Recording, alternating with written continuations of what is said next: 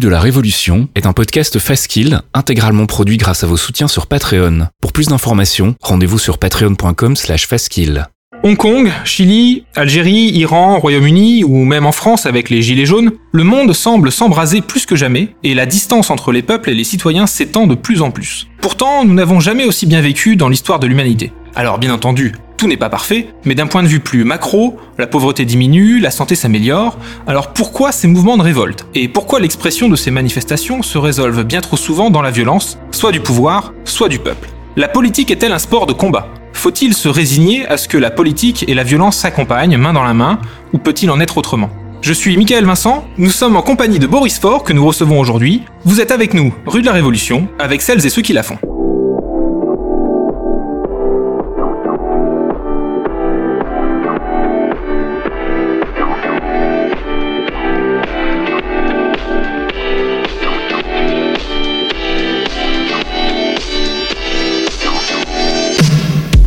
Bonjour et bienvenue dans ce premier épisode du podcast Rue de la Révolution. Je suis comme à chaque fois accompagné euh, de mes chroniqueurs Roland, salut Roland. Salut. Et Nancy. Salut. Comment ça va aujourd'hui? Ça Pas va. mal. Très bien. Et euh, comme je disais en introduction, euh, notre invité aujourd'hui est Boris Faure. Bonsoir Michael. Bonsoir euh, Boris. Alors comme vous le savez, euh, mais je le répète puisque c'est le début, euh, nous sommes euh, là pour une petite heure euh, pour discuter euh, de politique bien sûr, euh, de, de militantisme, des grandes tendances actuelles, proposer des discussions et des décryptages. Et aujourd'hui, euh, le thème qui va nous intéresser sera de savoir si l'on peut pratiquer la politique sans violence. Et pour en discuter aujourd'hui, donc, nous sommes avec euh, Boris Faure. Alors Boris, surtout, euh, tu m'arrêtes si je dis une bêtise, mais pour te présenter en quelques mots, euh, tu es donc euh, conseiller consulaire euh, en Belgique. Donc les, pour ceux qui connaissent pas très bien, les conseillers consulaires, ce sont plus ou moins des conseillers municipaux, mais pour les Français qui vivent à l'étranger. Tu travailles aussi euh, pour un syndicat au niveau de l'enseignement et tu as été pendant plusieurs années, notamment pendant le quinquennat Hollande, le premier secrétaire des socialistes chez les Français de l'étranger et tu as eu aussi une expérience donc en cabinet ministériel. C'est parfaitement bien résumé. Ok, bon, de tête, ça va.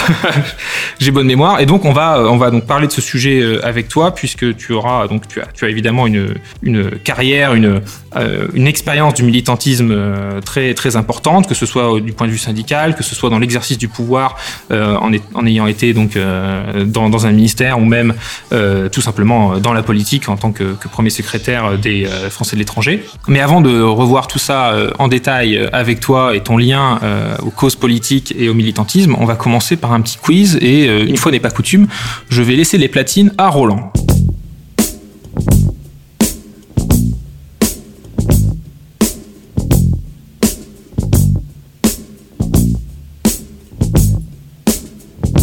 Alors Roland, qu'est-ce que tu nous as préparé aujourd'hui? Alors aujourd'hui, euh, j'ai préparé un quiz euh, sur le sujet des questions historiques, donc sur des dates ou euh, sur des événements précis. Donc on va commencer par toi, Boris, honneur aux invités. Alors, première question. Quand a eu lieu la première grève de travailleurs reconnue dans l'histoire? Alors, indice, parce qu'il faut quand même donner des indices, c'est pendant l'Antiquité. Donc c'est quelque chose de très très vieux. Je serais parti sur un truc genre Jaurès. Ouais, justement, mais c'est quelque chose de très très vieux. Je, je dirais au 5e siècle avant Jésus-Christ euh, en Grèce. Ok. Est-ce que c'est plus ou est-ce que c'est moins? Est-ce que c'est avant ou est-ce que c'était après? T'as dit 5e siècle avant JC Ouais. On peut pas dire pareil. Bah, peux dire pareil, moins, mais, je vais euh, dire moins, je vais dire moins. Dire moins, Donc encore plus vieux quoi. encore plus vieux. Ah ouais, peut-être chez les Égyptiens, ouais. Pendant l'égyptien, c'est ça? Pour les Égyptiens, ouais. Les, les, les gens qui construisent les pyramides, c'est c'est crevant, quoi. D'accord. Bah ils étaient, ils étaient esclaves, ils avaient pas trop leur mot à dire. Et bah c'était moins, et c'était effectivement pendant l'Égypte antique, et il y avait quand même des travailleurs, parce qu'il y avait quand même des gens pour faire euh, des travaux d'orfèvre, et donc c'était pas des esclaves qui faisaient ça, c'était des travailleurs. Et ça a eu lieu en moins 1166 sous Ramsès III. Ils ont fait une grève parce qu'ils avaient pas assez de nourriture et de, et, de, et de rations, et donc du coup ils ont fait une grève qui a duré assez longtemps. Et... Oh, tu t'es pas si loin que ça. euh. Non, et je vais pouvoir briller dans mon syndicat. Bah oui. C'est toujours bon à savoir. Du coup, deuxième question, bah ça va être pour Nancy du coup. Oui. Alors, écoute bien, parce que là, ça, ça peut être, ça peut être compliqué. Combien de révolutionnaires ont pris la Bastille pendant la prise de la Bastille? Combien Ouais, combien? À peu près, hein, un round number, on va pas non plus... euh, C'est une estimation, de toute façon, qui est donnée, donc c'est pas non plus... Et à combien, plus ou moins euh, tu, Oui, tu, parce que- tu mets quoi comme euh, ce- tolérance là-dessus? Franchement, plus ou moins 100. 500. 500 Tu dis 500 Ok, À Plus ou moins 100. Moi j'ai envie de dire moins, parce que euh, je suis pas sûr qu'il y avait du monde, mais. ok. En fait, il y avait trois Pékins comme ça qui sont allés là-bas. Boris, tu dis combien, toi? J'hésite, mais euh, Ah, c'est plus ou moins. alors. je, je- Plus ou je moins, vais dire ouais. moins alors. Tu vas dire moins que 500 Oui. Ok, il était 1000. Ouh, ah ouais, quand même. Bon, je Voilà. la tradition du vainqueur ouais. invité. Mais il prend un double, hein, mais bon, euh, si Voilà. on en a pas bon. C'est déjà des points. Donc là on en est à combien pour l'instant là?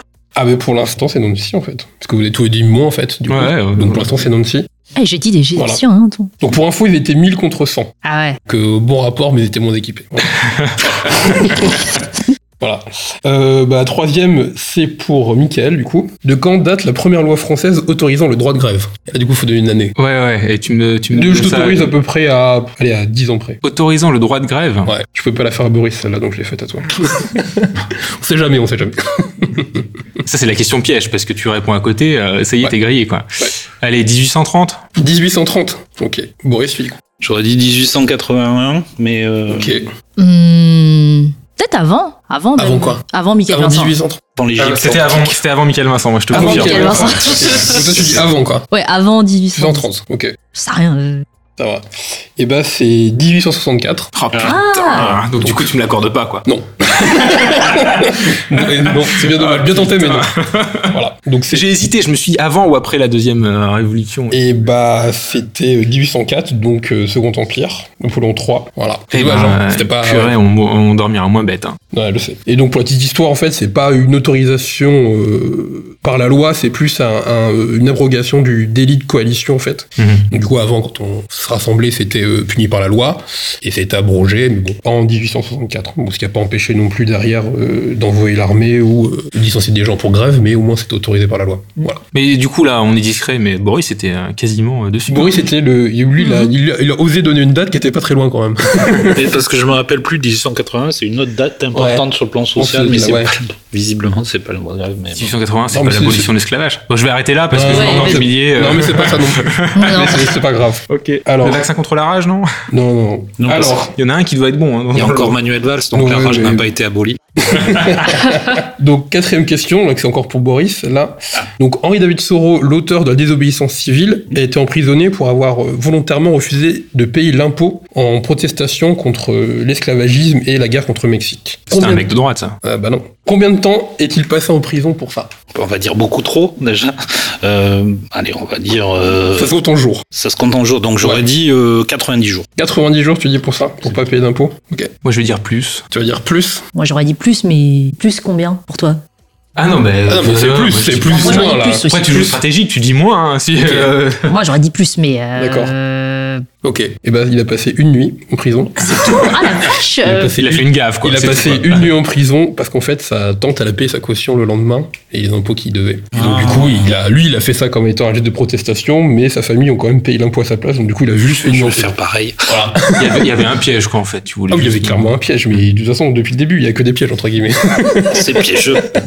c'est assez piégeux. Tu nous fais un petit euh, rappel des scores, du coup, là? Euh, bah du coup là Boris euh, il est quand même pas mal finalement et ouais pour l'instant c'est Boris euh, et si je dis pas de bêtises Nancy est la deuxième. Je serai Toto à la fin ça va? Ça marche. Ok.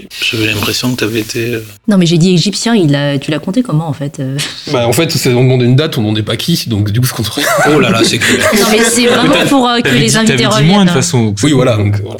Tu l'as, ton point. Je suis Euh, poussé dans le dos, en fait, c'est en montée, quoi. Alors cinquième question ça va être pour Nancy. En quelle année a eu lieu le dernier duel en, en France? Ah, C'est pour ça que j'ai posé à Nancy parce que je me doutais bien qu'il y en a un de vous deux qui connaissait la date.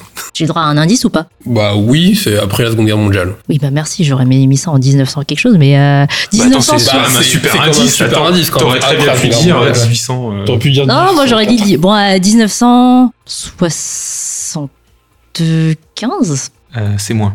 Ok. Vas-y, allez. Maurice Alors, c'était avec Gaston Defer, si je dis pas de bêtises, qui était un redoutable bretteur, mais néanmoins, j'ai un gros trou, donc Il a je dirais quand même, date. quand même C'est autour 61 de la date, je 62, crois. 63. 61. 62 63 ah oui carrément quoi. Ok. Et je suis quasi certain que ce soit avec Gas- Gaston, Ouais, ouais. Gastounet. Ouais, et bah euh, c'est presque ça effectivement. C'est pas 63, c'est 67. Donc c'est pas très loin. Et euh, donc du coup c'est effectivement avec Gaston Defer qui, qui a eu un duel en fait parce qu'il avait insulté quelqu'un dans euh, l'Assemblée nationale qui est traité d'abruti. Et ils se sont battus à l'épée.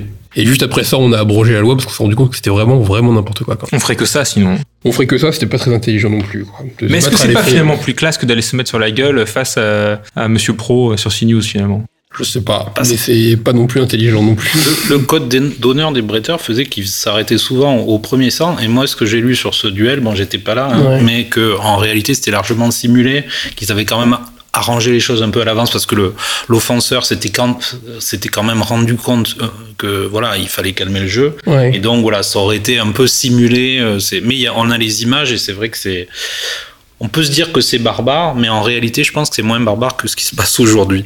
Ouais. Alors pour la petite histoire, il y a un reportage euh, de l'ORTF, une captation de ça. Donc euh, pour regarder sur YouTube, ça doit durer 2-3 minutes, tu dois avoir des infos sur ça. Dernière question pour Mickaël. La manifestation d'hommage des victimes des attentats du 11 janvier est la manifestation la plus importante en France. Combien de personnes ont participé à l'événement en France? Tu veux dire hors chef d'État, etc. Alors du. euh, À combien de personnes? Oui. Donc, euh, des kidam. Donc ça se compte en millions forcément. Et en Euh, France. hein. 4 Pas millions Les chiffres de Paris. euh, 4 millions. hein. Toi tu dis 4 millions. Ok. J'espère que c'est plus que la manif pour tous en tout cas. hein. Ouais. Moins. Moins. Alors moins de combien? Parce que, Ah, parce que là quand même, là faut être un peu plus précis même. 3 millions 5. 3 Ah millions non, 5, mais dis 4 millions, tu me le donnes à combien près? À 500 000 près ou... Bah, je te donne à 500 000 près, ouais. Ok. C'est pas sens ça de toute pas. façon. Oui. Ah, ça, ouais, bah, du coup, Bah, ça 3 peut pas être 4 5. millions tout pile, donc. euh, Non, bah 500 oui, 000 c'est pour ça que ouais. je t'ai dit, je t'ai dit. Ouais. J'aurais dû dire 4 millions 7 ou un truc comme ça. Putain. Tu veux quoi 4 millions 7 C'est pas grave, hein, tu veux.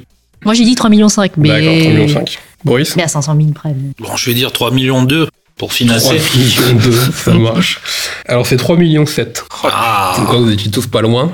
3 millions 7, et à Paris, ça se compte entre 1 million 5 et 2 millions de personnes. Ça fait beaucoup de monde qui est Charlie. Ça fait Ouais. beaucoup de monde qui est Charlie. si tu payes une tournée générale, ça te coûte cher en fait ce jour-là. Et c'est plus que la manif pour tous. Tant mieux. ah bah, tant mieux. Alors Roland, tu as fait les comptes. Qu'est-ce que ça donne Alors ça donne Nancy avec 2 points, Michael 4 points, et Boris ex aequo. 2 points? Ah, bien, bien. Bon, bah, Boris, Deux je propose que euh, Attends, offline, répondu, euh, euh, bon, on je se ferai une départage petite euh, vérification un duel après. à l'épée.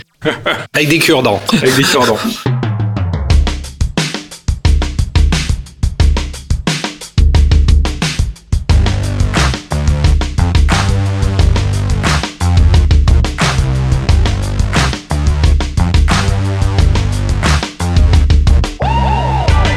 Bien, euh, après ce petit quiz, on va rentrer donc dans le vif du sujet. euh, et on va commencer donc euh, par évoquer la violence politique et la violence dans les partis politiques également. Euh, J'avais commencé, euh, Boris, euh, tout d'abord, je te remercie euh, pour, pour ta présence aujourd'hui. Euh, on va peut-être commencer par, par un petit détour par, par ton parcours militant. Qu'est-ce qui t'a amené à la politique, toi qui t'engages justement, qui milite par plusieurs vecteurs, que ce soit voilà du, point de vue syndical, du point de vue des partis politiques et, du point de vue des, élus également, puisque tu es élu toi-même. Bon, il y a d'abord un héritage évidemment familial et sentimental. Moi, je me rappelle encore quand j'avais une petite dizaine d'années, du moment où on a appris à la radio euh, avec mon papa, ma maman, ma sœur, euh, la victoire de François Mitterrand et ce moment de grand bonheur en fait euh, dans la famille. euh, voilà, vraiment une victoire historique. Et c'est des moments qui restent gravés, c'est des émotions fortes. Moi, mon grand-père euh, est décédé il y a quelques années. C'était une personne qui comptait beaucoup pour moi, qui a été un, un maire d'un petit village du Gard ouvrier. Et voilà, lui aussi a eu un engagement politique. Et tout, tout ça n'est pas anodin. Et je me suis engagé formellement en 92 euh, à travers une conférence qui parlait de la dépénalisation du cannabis. Parce que pour moi, la gauche, c'est bien sûr l'égalité, mais c'est aussi euh, la recherche de plus de liberté, plus d'épanouissement individuel. Voilà. Donc je pourrais t'en faire un roman hein, de mon engagement, mais ta question était brève, donc je vais essayer de m'en tenir à une réponse relativement courte. Non, je te remercie, euh, ça, éclaire beaucoup et c'est vrai que c'est triste de voir que presque 30 ans plus tard, euh, la question n'a pas beaucoup évolué. Mais je refermerai la parenthèse euh, ici. Donc euh, l'idée, le fil rouge pour cette émission, donc c'était d'évoquer donc euh, la, la- la violence. Alors la violence, euh, elle se manifeste euh, comment? Euh, bah, Il suffit de, de se connecter sur Twitter ou de regarder la, télé aujourd'hui pour se rendre compte. Bon, pendant pendant presque une année, les gilets jaunes occupaient occupaient les, les ronds-points et c'est vrai que il y a pu avoir donc des affrontements avec les forces de l'ordre assez assez violents et, et la violence était pas toujours du même côté d'ailleurs.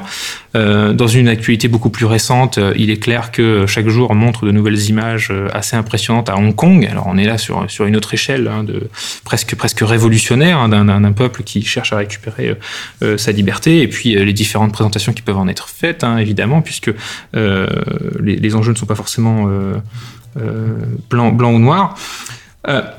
Com- Comment, comment toi tu, vois aujourd'hui, toi qui, qui, qui aussi euh, baigné dans, dans, la politique, euh, cette, euh, cette violence qui est encore d'actualité aujourd'hui, voilà, en, en 2019, en 2020 Oui, elle, elle a plusieurs visa- visages en quelque sorte, parce qu'il y a d'abord une violence ontologique, pour, pour, pour être un peu pompeux, qui est propre au, à l'affrontement politique. La, pro- la politique, c'est l'affrontement, mais l'affrontement normalement régulé, euh, organisé dans un cadre démocratique. Donc normalement, évidemment, on tape pas sur les autres. Et une fois l'élection passée, une fois que le verdict des urnes euh, est rendu, eh bien normalement, on se range, voilà, au, derrière celui ou celle qui a gagné. Donc voilà, violence mais régulée. Aujourd'hui, la, la, la violence, elle, elle a un autre visage. Un visage évidemment euh, beaucoup plus dérangeant parce qu'on peut parler de violence un petit peu anomique, qui a pas de règles, qui a pas de loi. Euh, on le voit euh, dans la rue, euh, mais on le voit, ce qui me préoccupe beaucoup plus, euh, sur les réseaux sociaux. Mhm. Il y a de nouvelles formes de violence, c'est-à-dire la pratique du lynchage, euh, de l'humiliation.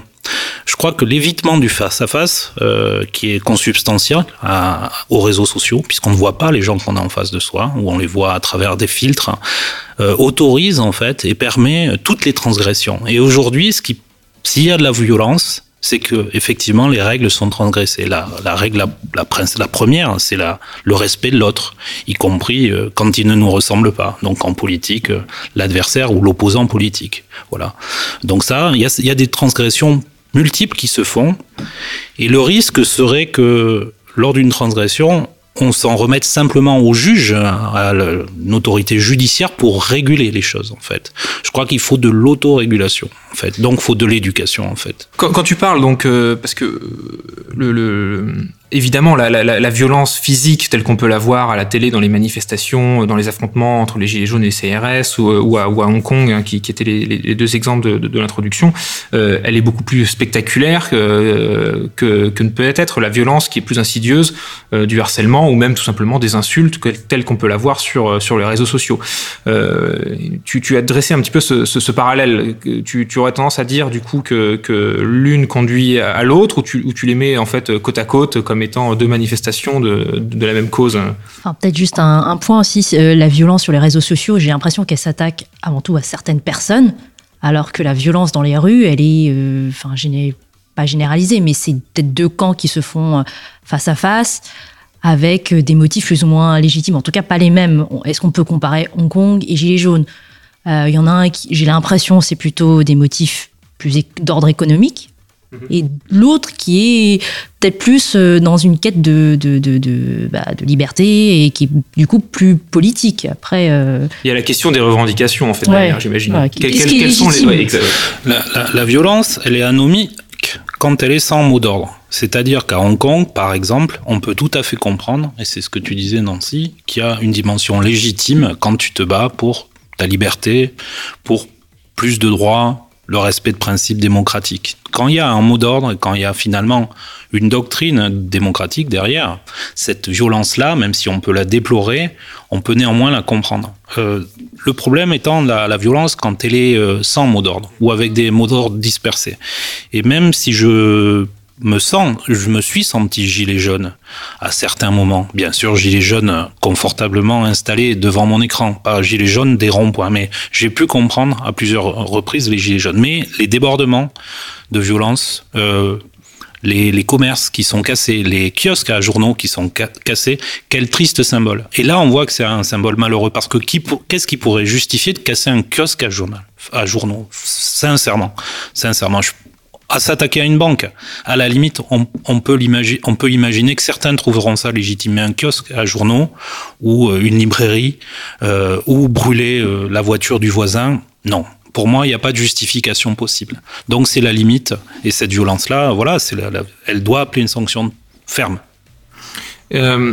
Alors on a évidemment euh, évoqué euh, la question des revendications qui peuvent, euh, j'imagine, dans une certaine mesure, légitimer certaines luttes, mais peut-être aussi donc des vecteurs de banalisation de, cette violence qui, complètement indépendamment des, causes elles-mêmes, font que effectivement peut-être on a plus l'habitude d'être d'être plus plus vulgaire ou plus direct sur les réseaux sociaux, etc.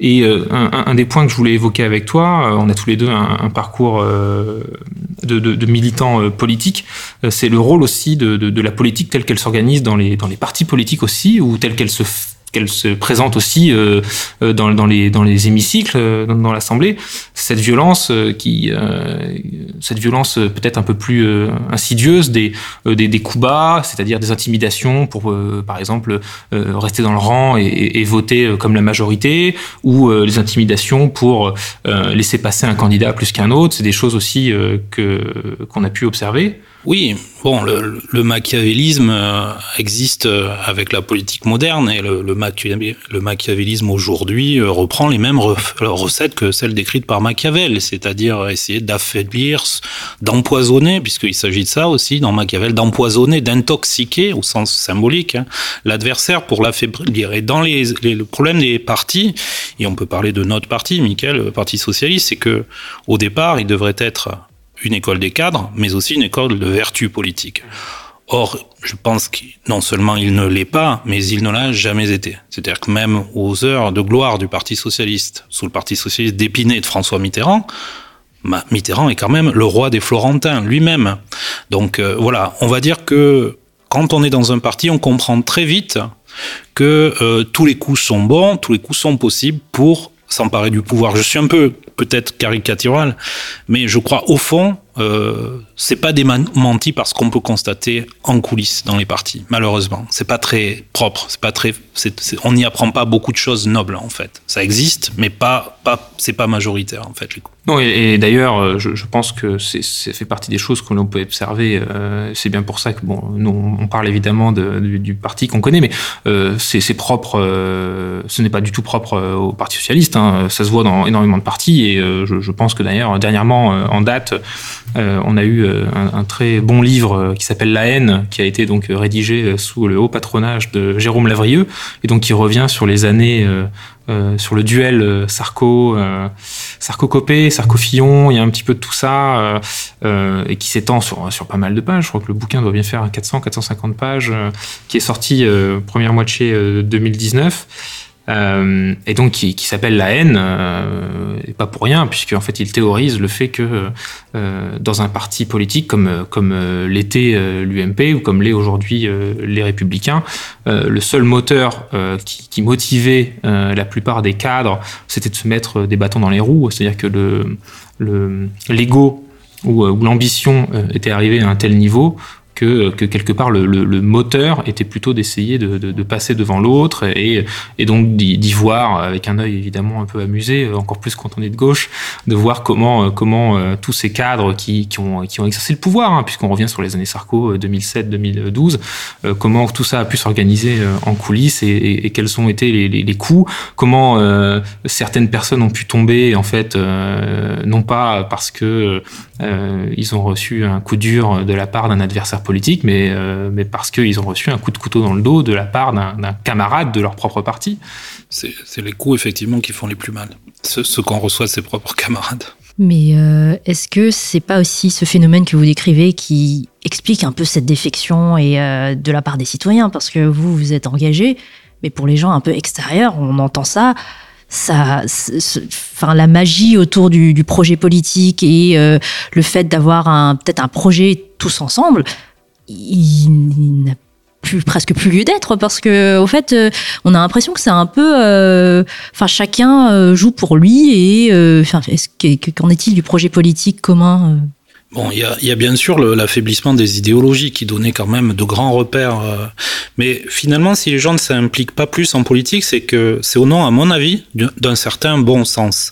C'est qu'ils perçoivent l'impuissance du politique, la perte de puissance du politique, ils perçoivent aussi la violence des enjeux de pouvoir ils se disent l'enjeu n'en vaut pas la chandelle. Je m'engagerai bien en soi, je suis pas quelqu'un d'indifférent, j'irai bien en politique, mais l'enjeu n'en vaut pas la chandelle. Ça va me coûter trop à titre personnel et c'est vrai que c'est coûteux euh, euh, et donc ils ne le font pas. Donc voilà, c'est ça me choque pas que les gens ne viennent plus à la politique, mais c'est lié plus à l'impuissance aussi mmh. politique. Non, et d'ailleurs, je tiens quand même aussi à faire une précision, c'est que même si la violence en politique, on a tous pu l'observer.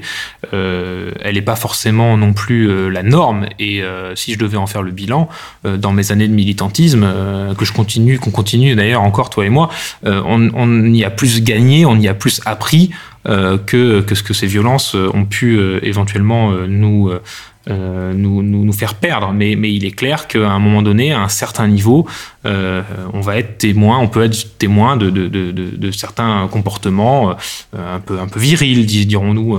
Il y a, y a un certain niveau de, testostérone, malheureusement, à un certain niveau en politique. Mais, mais je tiens quand même aussi voilà, à vraiment insister sur le fait que c'est jamais qu'un des éléments parmi tant d'autres. Et il y a aussi quand même euh, de l'engagement, de la camaraderie, euh, et, euh, et, il y a énormément de choses à apprendre aussi sur les façons de, militer. Et comme on en parlait en introduction, parfois une certaine violence fait partie de la boîte à outils politique, en tout cas elle fait partie de la boîte à outils des, des luttes, mais parfois cette violence peut, peut, aller trop loin. Alors peut-être pour, pour, pour, terminer sur ce segment, quand la violence va trop loin, euh, on peut... Euh, euh, tu, tu, faisais par exemple tout à l'heure référence, Boris, au fait que euh, si euh, les revendications des Gilets jaunes sont légitimes pour l'essentiel, est-ce que les Gilets jaunes ne vont pas un peu trop loin lorsqu'ils s'en prennent à des kiosques à journaux, sachant que voilà, la liberté de la presse, ces choses-là sont quand même des, choses à, à, consacrer et, et, ne font pas partie, c'est pas, pas l'ennemi. on peut avoir des choses beaucoup plus, beaucoup plus frappantes, comme par exemple l'assassinat de la, de la députée euh, travailliste au Royaume-Uni, euh, Joe Cox, qui était euh, donc pro-Remain et qui s'est fait assassiner par un militant d'extrême droite quelques jours avant la tenue du référendum pour, le, pour ou contre le, le Brexit. donc c'est peut-être aussi ça l'avertissement, c'est que cette banalisation de, de la violence peut avoir des, des conséquences désastreuses, va, va parfois trop loin. Oui, euh, ça va aussi avec euh, la montée en puissance des populismes, c'est-à-dire que les partis républicains et démocratiques, quels qu'ils soient, de droite ou de gauche, sont un peu cernés et mis sous pression euh, par, les, par les populismes qui, eux, à mon sens, sont, sont des partis malhonnêtes, en fait, dans leur discours, dans leurs constats et dans leurs solutions. Donc, essayer, quand on est cerné et sous pression, à faire de la politique de manière rationnelle, de manière euh, apaisé, sans usage de la violence, euh, c'est difficile. Moi, je l'ai vu, j'ai été conseiller en cabinet ministériel, donc j'ai travaillé au sommet de l'État pendant pratiquement euh, un an et demi, presque deux ans. J'ai vu que les cabinets étaient sous une telle pression parce que la, la, la presse est impitoyable, euh, parce que les citoyens sont en demande de résultats très très rapides, sont, il y a une grande impatience démocratique, et il y avait en interne dans les cabinets, je trouvais, beaucoup de violence au travail, en fait Beaucoup ah de violence au travail, beaucoup de harcèlement. Oui. Non seulement j'en ai constaté euh, dans mon entourage très proche, mais mes copains, copines qui étaient conseillers ou conseillères m'ont rapporté, je, ne sais pas, je vais pas donner des noms parce que je veux pas être dans une logique de règlement de compte et c'est pas, je crois que c'est pas le l'objet de votre émission, mais il y a eu euh, beaucoup, beaucoup, beaucoup dans de nombreux cabinets, il y a eu des personnalités euh, socialistes ou euh, y compris des personnes très respectées, qui se sont très mal comportées en tant qu'employeurs. Et ça, c'est une autre forme de violence interne. Mais je pense, je n'irai pas peut-être à des personnalités voilà complexes, mais surtout aussi à une pression globale sur l'appareil d'État, sur les résultats, qui fait péter les plombs en fait, tout simplement. C'est du pétage de plomb organisé de, personnalités politiques. Et donc qui, autour d'eux, voilà, il y a des dommages collatéraux, leurs équipes en premier lieu, sûrement leurs familles, sûrement leurs enfants, probablement. Mais voilà, il y a beaucoup beaucoup de pétage de plomb. Mais c'est quoi du coup? C'est la manifestation peut-être d'un, d'une certaine, d'un certain côté euh, tour d'ivoire ou euh, élitisme qui fait que arriver à un certain niveau, euh, la fin justifie les moyens? C'est-à-dire, je pense que les gens qui atteignent le sommet en ont tellement bavé finalement. Quand on regarde l'itinéraire par exemple, d'un François Mitterrand ou d'un Michel Rocard, une grande figure de la gauche, combien d'obstacles, combien d'embûches Mitterrand, l'attentat de l'Observatoire, enfin accusé, dénigré, puis revient, etc voilà, quand ils prennent les rênes du pouvoir, effectivement, ils veulent plus les rendre à cause de ça, à cause de ce parcours d'obstacles, ce chemin de instinct de survie quelque part. Voilà, une sorte d'instinct de survie.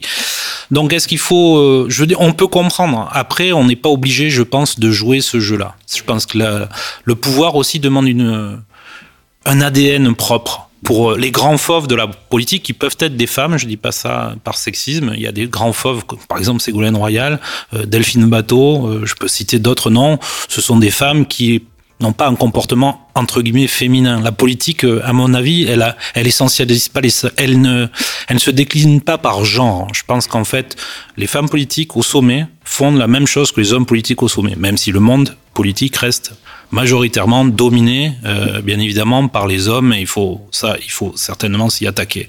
La fin justifie les moyens, quoi, finalement. Pour pour les pour les femmes politiques aussi. Oui, enfin, euh, je oui. c'était pas du tout un propos genré, mais euh, d'accord. Mais pour revenir peut-être sur euh, le populisme euh, et cette fascination presque morbide de, de, la violence. C'est pas. Est-ce que ce serait pas. Tu parlais d'impuissance juste avant. Mm. Est-ce que ce serait pas un moyen aussi de récupérer le pouvoir, de se dire ok, euh, peut-être que au moins on agit dans le cadre de la violence. Parce qu'au moins aller sur les ronds-points, défiler, presque même faire peur aux gens, est-ce que c'est pas quelque part essayer de reprendre euh, le pouvoir sur sa vie? Gilets jaunes, c'est un sujet complexe euh, et d'ailleurs j'ai essayé de le comprendre en écrivant un manuscrit. Tu vois, je vous livre un, scoop qui s'appelle Balthazar ne porte pas de gilets jaunes et qui parle notamment des gilets jaunes, un groupe de gilets jaunes qui euh, qui sont sur le un rond-point, le rond-point des Vaches, qui est à Saint-Étienne-de-Rouvray en Normandie. Ça a été un des ronds-points en fait qui s'est mobilisé très vite et qui a été assez médiatisé en fait. Donc je me suis un peu intéressé à ces, ces personnes-là et moi j'en ai fait des personnages. Il y a au départ, je pense, un élan fraternel de personnes qui veulent sortir de chez eux. C'est le grand ennui banlieusard, en fait. Mm. C'est des gens qui poussent enfin la porte du pavillon, qui laissent de côté leurs problèmes d'endettement, euh, voilà, de fin de mois difficile, et qui viennent se retrouver finalement dans une sorte de banquet républicain sur le rond-point. Et ça, qui pourrait vraiment leur en vouloir, quoi. Mm. Après, par rapport à ce que tu disais sur, c'est vrai que j'ai vu aussi des comportements de gens qui, prenant le pouvoir, par exemple, le pouvoir de faire arrêter la circulation, arrêter, contrôler des automobilistes, parce qu'il y a eu ça, je l'ai vu. Mm. Mm. Effectivement, j'ai perçu parfois du dérapage, c'est-à-dire une sorte d'abus tout de suite d'un pouvoir d'ailleurs qui ne leur appartenait pas, ils n'ont pas normalement la liberté d'aller venir, c'est un droit fondamental, mais j'ai senti parfois le côté, euh, voilà. Un peu grisant. Grisant, voilà. Oui, effectivement, récupérer le pouvoir. Mais toujours, on n'est jamais loin de l'abus de pouvoir. Quand on a le pouvoir, c'est comme le porteur de l'anneau hein, dans Tolkien. Le mhm. pouvoir, effectivement. Ou comme Spider-Man, à grand pouvoir, à, grand pouvoir, grande responsabilité. Voilà, il faut pas oublier qu'il y a une grande responsabilité normalement derrière. Quoi. Ou comme les hommes politiques que tu mentionnais. En fait, une fois qu'ils ont le pouvoir, ils veulent le, garder. Euh. Si, si je peux me permettre, et c'est vrai que dans, ce qu'on raconte ici, il y a un côté presque fataliste, c'est qu'en fait, cette violence, elle se manifeste à tous les niveaux. Donc, ce qui, ce qui la banalise, ce qui la légitime presque, c'est que euh, à la violence des puissants et des élites euh, s'oppose la violence des ronds-points et, toujours en filigrane cette idée de, du pouvoir et donc de cet abus de pouvoir. Oui, tout homme qui a du pouvoir est tenté d'en abuser. Voilà, c'est une formule, mais je pense qu'elle est, elle est assez juste et donc il y a des bornes éthiques qu'on doit qu'on doit puiser en soi, c'est-à-dire que moi j'ai déjà euh, ressenti, tu disais tout à l'heure dans ton introduction, oui, j'ai dirigé une fédération, euh, j'ai senti combien à un moment tu, tu détiens, alors pas tout seul parce qu'il y a des instances collectives, mais un pouvoir euh, pour peser sur le destin d'une personne, notamment en période d'investiture. Mm-hmm. Quand tu donnes l'investiture, bien sûr jamais seul, mais tu sens ce pouvoir-là. Et c'est là où il faut se dire non, attention, pas de griserie, pas d'exaltation. J'ai une responsabilité justement. Je fais ni pas de marchandage, pas d'abus de pouvoir. Euh, c'est facile d'abuser des autres quand les autres sont dépendants, en fait. Donc bon, voilà, il y a, y a, quand même des bornes éthiques et puis il y a des les bornes dans les partis euh, plus collectives, des mécanismes où effectivement, quand le pouvoir est partagé à plusieurs, bah, il est moins, il y a moins de dangerosité en, en, en réalité. Alors il y a, y a, un épisode qui est loin d'être anecdotique. Euh, tu faisais référence euh, donc aussi euh, à ton passé de, de, de premier secrétaire des, des socialistes. Euh, je voulais revenir aussi rapidement sur sur l'incident, l'agression hein, dont tu as été victime il y a un peu plus de deux ans. donc c'était à l'été 2017 face au député El Gherab. Euh, qui était un ancien hein, de, de, la Fédération des Français euh, d'étrangers euh, du, du, PS, et donc une altercation dans les rues parisiennes fin août, et ce député de la République en marche qui, qui te croise, et un mot suivant un autre, tu te retrouves à terre, agressé à coups de casque, et donc plongé dans le coma pendant, pendant plusieurs jours. Donc manifestation loin d'être anecdotique d'une certaine violence en politique, d'un ancien camarade d'une part, et puis surtout d'un député d'un député fraîchement élu, d'un député donc de, la République en marche. Bon, cet épisode t'a forcément marqué. Qu'est-ce que tu peux nous en dire euh, Donc, je peux en dire déjà que mon agresseur est mis, en examen pour violence volontaire avec arme par destination, que l'instruction est terminée que la juge d'instruction a, de mon point de vue, très bien fait son travail et que quatre témoins convergents disent bien que cette personne, MJ Delguerab, donc alors député, euh, m'a euh, à deux reprises, donc euh, m'a envoyé à l'hôpital et on peut dire aux portes de la mort, hein, puisque j'ai mes mon pronostic vital a été engagé, que j'ai été opéré en urgence, que je suis resté en soins intensifs, euh, voilà, et que donc il aurait pu effectivement me tuer. Euh, donc l'instruction est, close et j'attends le procès puisque quand quand on est victime comme ça, euh, on passe par des phases euh, diverses et variées sur un plan psychologique. D'abord, une phase de peur, euh, mmh. je dois le dire très honnêtement. La peur de recroiser cette personne, euh, la peur d'être agressé à nouveau. Après, on passe par une phase qui est une phase de plus amère, où on se dit, mais est-ce que c'est ça la politique? Bon. Et puis maintenant, je suis plus, après deux ans, je suis dans une phase de simplement de recherche de justice. J'ai vraiment besoin que l'affaire soit euh, tranchée, traitée, euh, et que cette personne soit condamnée. Je me fais aucun souci. Euh, mes avocats avec moi, il sera condamné. Mais je souhaite qu'il soit condamné sous cette législature en tant que député et donc que peut-être il y a une peine d'éligibilité parce que personne ne comprend. Il y a des centaines, même des milliers de gens qui sont intéressés à cette affaire qui a été quand même assez médiatisée. Mmh, euh, je suis passé sur BFM, sur France Inter, Léa Salamé m'a interrogé. Donc il y a beaucoup beaucoup de gens qui sont au courant et l'écoute casque, si j'ose dire, c'est très frappant pour, pour mon crâne d'abord et puis pour l'opinion aussi. Mmh. Donc les gens doivent comprendre qu'un député qui fait ça, il n'y a pas d'impunité. Je dirais que malheureusement aujourd'hui, parce que la justice est lente, parce qu'elle est encombrée, beaucoup de personnes venues de l'extrême droite utilisent cette affaire en disant mais regardez, le pouvoir mhm. macroniste mmh. finalement protège les siens. Deux ans après, il n'est pas condamné.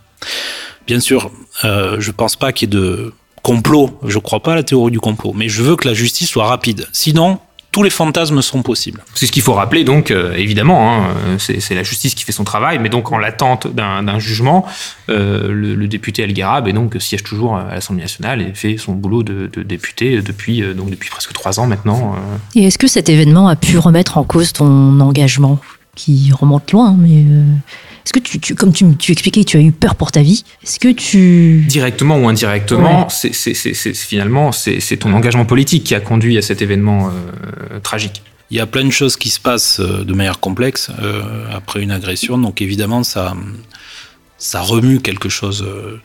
Je, je, ça n'a pas altéré euh, mon l'idée très noble que je me fais du socialisme ou de la gauche. Jamais, et je reste profondément quelqu'un de gauche, et je dirais même quelqu'un d'antiraciste, plus que jamais dans le cosmopolitisme, puisque mon, mon, mon agresseur ne s'est pas contenté de m'envoyer à l'hôpital, il a aussi déclaré de manière honteuse et scandaleuse que je l'avais traité de raciste, euh, traité de, enfin, j'avais eu des propos racistes, mmh. ce qui était évidemment faux. Euh, mais il y a eu la diffamation derrière l'agression. Donc moi, j'ai pas été euh, ébranlé par cet Par contre, ce qu'on dit euh, avec vous tous sur la, la, manière dont cette violence en politique, euh, moi j'ai plusieurs cordes à mon arc, comme voilà, comme beaucoup de monde. Euh, J'aime beaucoup écrire. J'ai une famille, j'ai des enfants. Je suis pas certain vraiment de vouloir revivre des phases de haute intensité politique, cette Mhm. agressivité, ce que ça fait sur soi, ce que ça, ça, ça, ça fait écho en soi à des choses, à mon avis, qui sont pas toujours très nobles. Et moi, j'ai envie plutôt progressivement de, de prendre du champ avec la politique. J'en ai déjà pris. Euh, Peut-être rester élu local si je peux, parce que au niveau local, les choses me semblent plus saines, plus concrètes. Mais euh, j'ai déjà pris dans ma tête, effectivement, de la distance sentimentale par rapport au, au parti. Donc oui, effectivement, j'ai pardon pour la réponse un peu longue, mais à ta réponse, bien sûr, bien sûr, ça, ça change les choses. Bon, ce, qui, ce qui est quand même euh, très très important de souligner, c'est que suite à... Parce que bon, euh, en politique, on prend des coups euh, au sens figuré, mais lorsqu'on prend euh, des coups au sens propre, il y a peut-être cette tentation de dire est-ce que ça vaut vraiment la peine? Est-ce que j'ai pas vraiment envie de, de tout lâcher à ce moment-là? Euh, tu, tu as réagi, euh, et c'est tout, tout à ton honneur, euh, de manière un petit peu plus positive, donc euh, tu, tu continues, mais de manière euh, un peu différente. Ça t'a fait évidemment prendre euh, du recul. De, de ce point de vue-là, parce que je pense que on, a volontairement pris l'angle de parler de violence et politique, mais on aurait pu prendre l'angle inverse, de bienveillance et de politique. Mm. Qu'est-ce qui, euh, qu'est-ce qui a changé euh, pour toi dans l'engagement politique depuis, euh, depuis cette, euh, cet événement? Et comment tu, tu vois la bienveillance en politique? Comment, comment la bienveillance en politique peut devenir une, une valeur montante? J'ai vu à, à travers la médiatisation nationale finalement de mon de mon de mon agression beaucoup de messages de solidarité, donc de citoyens lambda, mais aussi dans la classe politique, Mhm. d'élus de gauche, de droite, de tous horizons. Et ça m'a fait du bien, je pense, de, voir que les choses étaient décloisonnées, qu'il n'y avait pas, euh, comme disait Meuret, euh, Philippe Meuret, euh, le camp du bien, euh, qui serait la gauche, et puis euh, le camp des indifférents, ou le camp du mal, qui serait la droite, l'extrême droite. Non. Euh, face à une agression, l'empathie, euh, les petits messages fraternels, un petit mot, un petit message, un mail, un message sur Facebook, etc., aide beaucoup quand on est victime à se reconstruire.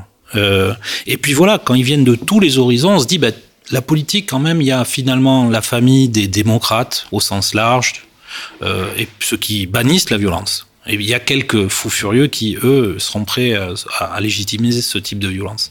Mais donc voilà, se, retrouver cette grande famille euh, un petit peu plus fraternelle, oui, ça fait du, ça fait du bien. Donc c'est un message positif. Effectivement, on a été peut-être un peu, j'ai été un peu, peut-être un peu négatif jusqu'à présent, mais là, euh, non, il y a des choses positives. Mais du coup, vis-à-vis de ça, toi, comment tu vois aujourd'hui la politique euh, autrement, c'est-à-dire de façon un peu plus, euh, euh, comment dire, avec des instruments un peu plus pacifiques?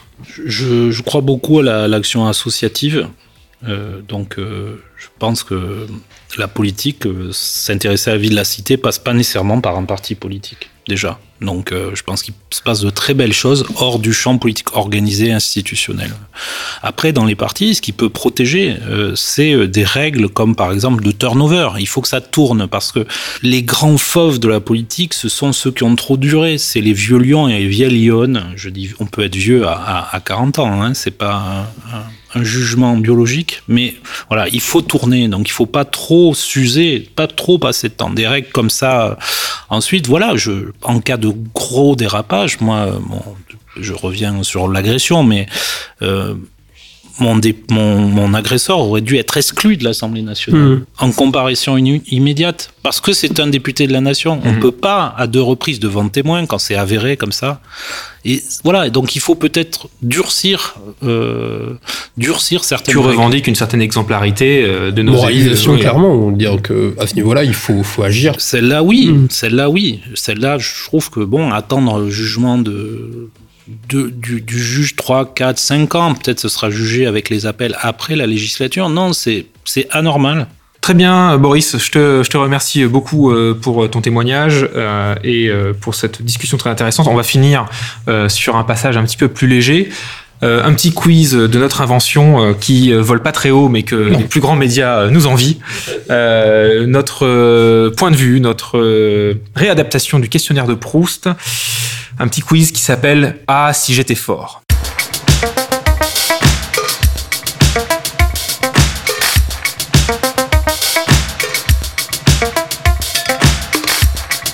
Bon, tu l'auras compris avec euh, ce jeu de mots d'une qualité discutable, euh, je vais, on va te proposer donc euh, quelques quelques expressions, quelques noms, et tu devras donc réagir euh, un petit peu voilà dans, dans- dans le sens euh, si j'étais ci, si j'étais ça, qu'est-ce que je ferais? Est-ce que c'est clair pour tout le monde? Oui. Oui, Bah oui. bravo. Et donc la- ma première question, c'est qu'est-ce que tu nous aurais dit aujourd'hui à ce micro si tu étais Olivier Faure Bah, si j'étais Olivier Faure, j'aurais peut-être pris un antidépresseur tout d'abord parce que à 6% c'est pas facile et puis après un petit guronzan parce que je sais qu'il faut du cœur à l'ouvrage justement pour remonter le parti. Bah, Olivier Faure a vraiment pas une tâche facile et il essaye quand même de faire du, du bon boulot. Si tu étais Boris Johnson Bah, je, je commencerai à aller chez le coiffeur. et si tu étais Félix Faure Alors j'essaierai de, de mourir dans les bras de ma maîtresse, comme il l'a fait d'ailleurs, parce que je trouve que c'est une très belle mort. Si tu étais Boris Vian Bah, je, j'appellerai mon fils Boris Faure. Pas mal. Bien joué. Euh, et si tu étais Francine Faure Francine Faure qui était mathématicienne, pianiste et euh, la seconde femme d'Albert Camus. Si j'étais Francine Faure, effectivement, euh, qu'est-ce que je ferais? Ça, c'est pas facile. Parce que quand tu m'as dit euh, qui était Francine Faure, ça, ça m'a rafraîchi la mémoire. Mais euh, pense qu'elle a pas une vie facile, en fait, au- auprès de- d'Albert Camus. Pour, pour m'être un peu intéressé à sa, à sa vie, Albert Camus était quelqu'un qui était assez euh, dispersé, on va dire, dans sa vie de famille. Oh. Donc, euh, je, je souhaiterais à Francine, euh, voilà, bien du courage avec son, son génie de, de mari. Et enfin pour terminer, si tu étais Nelson Montfort Ah, Michael, formidable, Michael, tu, es- tu es formidable. euh, Voilà, je- j'essaierai de parler anglais aussi bien que Nelson, Nelson Montfort.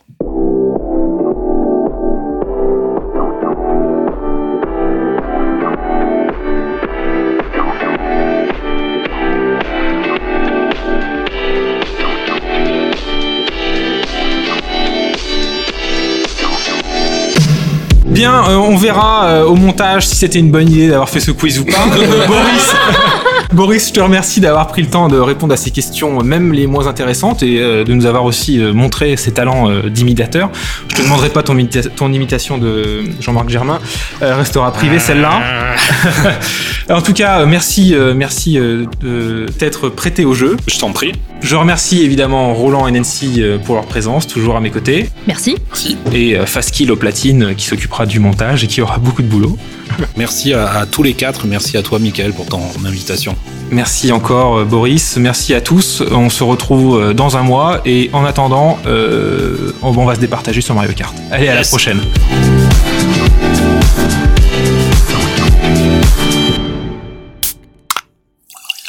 Un podcast signé Faskill.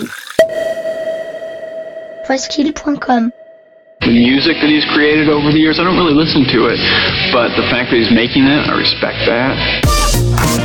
Avis à tous les mélomanes, le discographe, c'est un rendez-vous mensuel musical proposé par Faskill. Tous les mois, un focus sur un artiste, un groupe ou un label, 60 minutes de biographie en musique pour tout savoir sur leur carrière et leur discographie. Le discographe, c'est tous les mois sur discographe.faskill.com.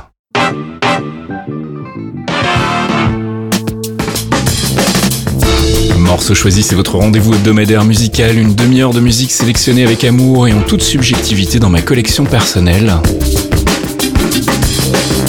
Tous les lundis matins dès 7h, je vous propose d'attaquer la semaine avec du bon son et un minimum de blabla.